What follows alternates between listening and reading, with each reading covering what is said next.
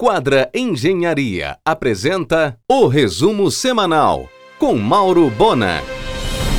Emissários do sofisticado grupo Fazano estiveram prospectando o sal. Em parceria com o empresário local, a ideia é instalar um hotel boutique no Cocal, na ilha do Atalaia. O Teatro da Paz reabrirá no próximo domingo uma programação gratuita de nove dias, depois de passar por uma revitalização que durou nove meses, no investimento do Estado de 4,5 milhões de reais. Será reaberto o Café da Paz para que o teatro tenha uma ocupação permanente durante o dia. Também abrirá a Boutique da Paz com produtos artísticos inspirados nos elementos decorativos do teatro. Os dois corpos artísticos do Teatro da Paz, a Orquestra Sinfônica do Teatro da Paz e a Amazônia Jazz Band, ganharam espaço para ensaios. Em um oferecimento de quadra Engenharia, Mauro Bona informa. Edmar Freire concluiu o plano diretor do seu Hospital Santa Terezinha, na Magalhães Barata. Será construída uma torre de apartamentos na área anexa recém-adquirida da Yamada para o surgimento de um hospital geral de alta complexidade, além de completo parque de diagnóstico por imagem. O grupo Yamada disponibilizou mais 20 de seus imóveis para venda imediata no plano de recuperação judicial.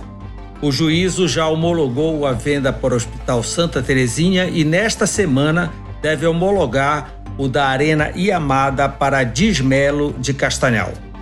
O Grupo Yamada, atualmente em recuperação judicial, completará nesta segunda-feira 71 anos de fundação. O advogado Antônio Sobrinho deixa esta semana a presidência da Organização Social Pará 2000, depois de profícuos um ano e meio de gestão, período difícil da pandemia, com o um hangar fechado para eventos. Antes de deixar para dormir, o Antônio Sobrinho assinou contratos interessantes. O mezanino completo do primeiro armazém da estação, com operações de Cíntia Charone e Aqualente. E a chegada do quinto restaurante no mix da estação, o excelente italiano Zio. Sucesso no Shopping Bosque. Em um oferecimento de quadra Engenharia, Mauro Bona informa. A psicóloga Lea Salles estará nesta segunda-feira no Argumento, falando sobre saúde mental, às 22 horas na RBA, no site da emissora rbatv.dol.com.br ou no canal próprio do programa no YouTube. Castela, cacau com castanha do Pará, criação do chefe Fábio Sicília, será distribuída com exclusividade pelo Selecione Fazano com loja na paulistana Bela Sintra. Em um oferecimento de quadra Engenharia, Mauro Bona informa. A Praça Batista Campos foi cercada de chocolate e dos bons. A Cacau Show na Mundurucus e a Copenhagen na Cezedelo. Um sucesso o café da tarde da Gaudens, no Família Sicília. Chocolate quente com pão feito na hora e manteiga italiana sorresina pão com ovo trufado e tapioquinha. O empresário Délio Mutran deve descontinuar a Vega Ford. Para o lugar, negocia uma concessionária da coreana Kia. O grupo paraense Revemar assumiu a concessionária Ford em Imperatriz, no Maranhão. Três andares do Senac, na Cezedelo, abrigarão um laboratório completo multifuncional de hospedagem para treinar mão de obra para hotelaria, com um apartamento modelo de hotel. As redes nacionais Mateus, Açaí e Atacadão estão cercando a cidade e agora invadiram o centro com os seus atacarejos. Tomara que as redes locais resistam ao constante assédio. Para o consumidor, é perigoso apostar nas redes de fora. Depois do domínio, controlam e abusam dos preços. O restaurante Adega da Benjamin lança o programa Adega Convida. A estreia no dia 26 com o chefe Tiago Guarani, jantar harmonizado. A City Incorporadora aguarda apenas os trâmites do Habits para a inauguração do sofisticado City Officer na Conselheira. Em um oferecimento de quadra Engenharia, Mauro Bona informa.